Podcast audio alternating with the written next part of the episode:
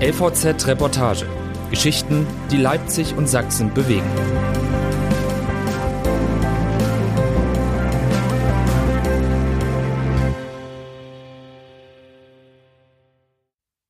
Bürgermeister für 44 Jahre. Lothar Herklotz ist seit 1978 Bürgermeister im nordsächsischen Röderaue. Diesen Sonntag endet seine Amtszeit. Wie bleibt man so lange an der Macht und warum? Verehrte Kameraden, sagt Lothar Herklotz. Der Bürgermeister hat sich vor einigen Feuerwehrautos aufgebaut. Links die vollgelaufene Kiesgrube, vor ihm die versammelte Feuerwehrmannschaft. Gleich wird Herr Klotz das tun, was er am allerbesten kann. Er wird einige Worte zu einer Sache verlieren, mit der er gar nicht so viel zu tun hat. Und alle werden ihm dafür dankbar sein. Lothar Herklotz, graues Jackett, blaue Jeans, wache Augen. Meistens, wenn er sich durch seinen Ort bewegt, ist er der Einzige im Jackett. Er wirkt wichtig. Fragt man Lothar Herklotz, ob ein Bürgermeister denn wichtig sei, sagt er, eigentlich nicht. Man muss ihm das glauben, er macht den Job seit 44 Jahren. Ja, Herr Klotz ist Bürgermeister seit 1978. Wie bitte? Um das zu verstehen, sagt seine Assistentin am Telefon, wie alles so kommen konnte und warum er sich für gar nicht so wichtig hält, solle man am besten nächsten Freitag an die Kiesgrube Raden kommen, in Nordsachsen nahe der Brandenburger Grenze. Es ist ein heißer Junivormittag. Herr Klotz greift das Wetter sofort auf. Verehrte Kameraden, sagt er also, wir hatten in den letzten Jahren bei einem Wetter wie heute verstärkt mit Feld- und Waldbränden zu tun. Brände, sagt er, die auch durch den Klimawandel bedingt waren. Damit sie schneller an Löschwasser kommt, wolle ein Anwohner nun der Feuerwehr seine Kiesgrube überlassen. Nein, eigentlich hat Herr Klotz hier nichts zu tun, das sagt er selbst so. Die Kiesgrube hätte auch so übergeben werden können. Den Schlüssel zur Toreinfahrt, den der Bürgermeister einige Minuten später symbolisch überreicht, hätte der Besitzer auch einfach der Feuerwehr in den Briefkasten werfen können. Herr Klotz ist trotzdem hier. Die Feuerwehr hat ihn darum gebeten. Es soll ein feierlicher Akt werden. Wenn Herr Klotz über den Klimawandel spricht, dann wirkt es so, als sei seine Gemeinde Teil einer größeren Sache. Ist das seine Aufgabe? Der Bürgermeister war noch nie wichtig, sagt Herr Klotz. Eine Woche ist vergangen, ein Biergarten in Röderaue. Es ist einer der letzten Tage in Herr Klotz 44-jähriger Amtszeit. Wofür war er all die Zeit da? Der Bürgermeister hält die Fäden zusammen, sagt er. Er hat das Ohr am Bürger, aber die Entscheidung trifft der Gemeinderat. Das Geld gibt das Land. Der Bürgermeister darf sich nicht wichtig nehmen. Er nimmt einen Schluck alkoholfreies Hefeweizen. Manche in Röderaue sagen, dass Herr Klotz hier zum Inventar gehöre, dass er eigentlich in ein Museum müsste. Zum 40-jährigen Dienstjubiläum versuchte seine Mitarbeiterin herauszufinden, ob er nicht nur der dienstälteste Bürgermeister Sachsens, sondern sogar deutschlandweit sei. Es gab keine Liste mit allen Bürgermeistern, also verschickte sie Mails, rief überall an. Sie fand keinen anderen. Herr Klotz ist ein Mammut, sagt jemand aus dem Ort.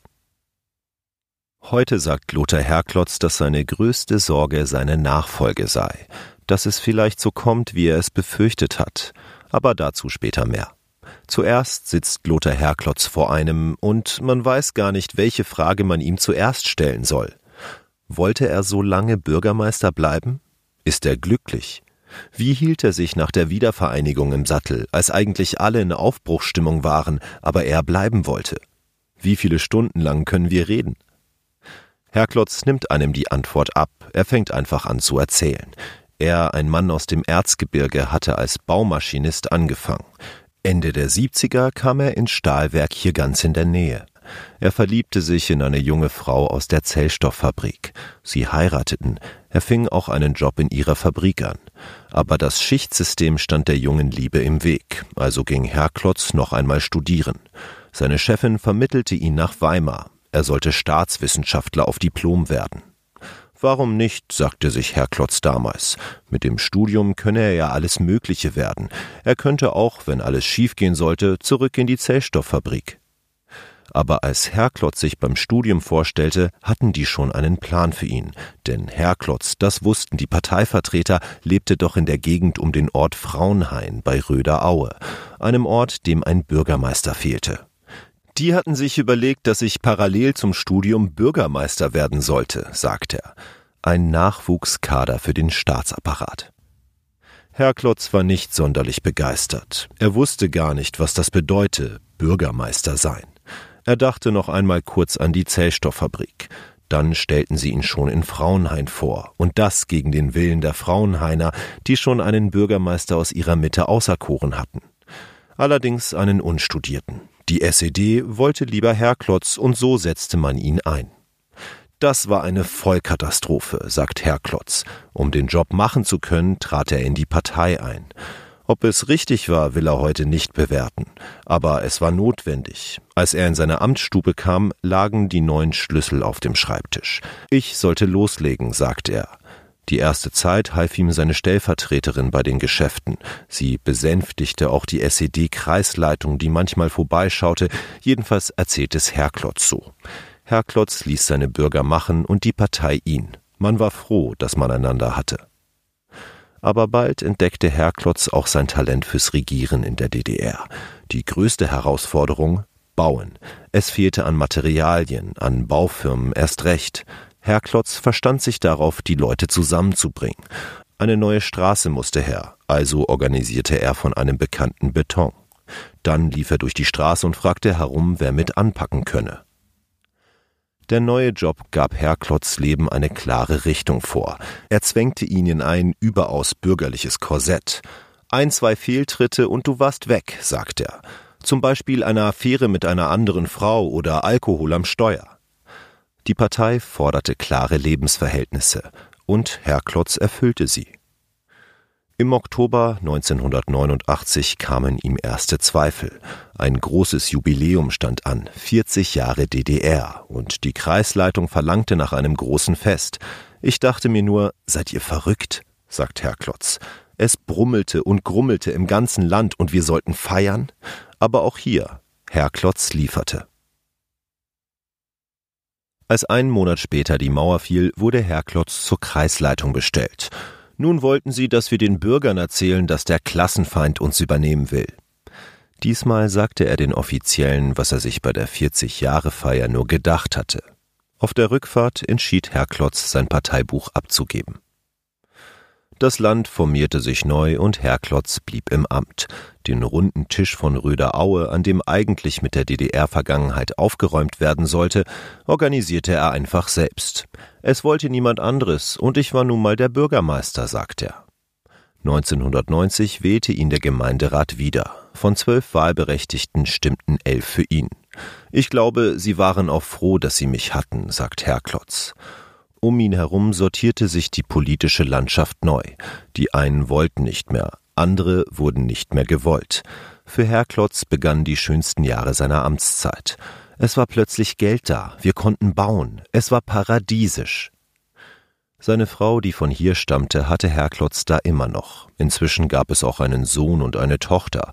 Sie und er, beide 41, malten sich ein Leben in der Gemeinde aus. Eines Morgens lag sie tot neben ihm im Bett.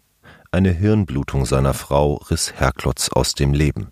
Er stürzte sich in die Arbeit und war bald vor allem nur noch eines der Bürgermeister. Herr Klotz bestellt noch ein Hefeweizen. Meine Devise war immer, man muss ein Bürgermeister zum Anfassen sein, sagt er. Für ihn bedeutet das 24 Stunden Dienst, immer ansprechbar sein. Wenn Herr Klotz durch seine Gemeinde läuft, vergeht kaum eine Minute, in der ihn niemand grüßt, niemand etwas besprechen will. Kann die Bürgermeisterei auch einsam machen, weil alle nur den Bürgermeister sehen, aber nie den Lothar? Einsamkeit kenne ich nicht, sagt Herr Klotz. Nach einiger Zeit lernte er auf der Arbeit eine neue Frau kennen, seine Hauptamtsleiterin. Alle sieben Jahre wurde er wiedergewählt, auch weil er es verstand, seine Gemeinde mit dem vielen neuen Geld zu verschönern. Kohl hatte die blühenden Landschaften versprochen und wird noch oft dafür kritisiert, sagt Herr Klotz. Aber das ist Unsinn. Wir haben blühende Landschaften. Sehen Sie sich doch einmal um. 2008 trat er in die CDU ein, die im Gegenzug seinen Wahlkampf organisierte. Wenn am Sonntag in Röderaue ein neuer Bürgermeister gewählt wird, tritt Herr Klotz nicht noch einmal an. Mit 70 Jahren darf er nicht noch einmal antreten. Er will auch nicht. Ich habe über die Jahre ein dickes Fell bekommen, sagt er, aber jetzt will ich einmal probieren, wie es ist, loszulassen.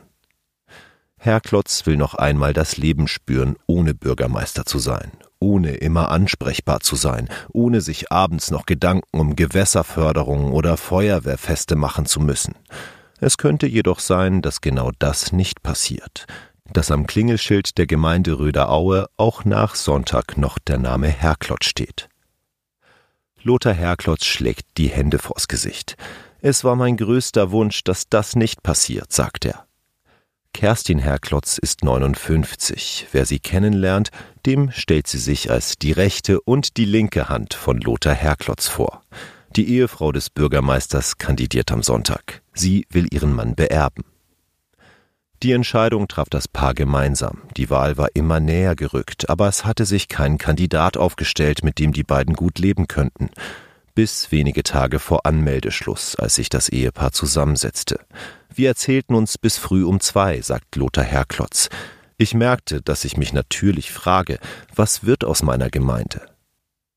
Lothar Herklotz sagt, meine Frau würde das gut machen.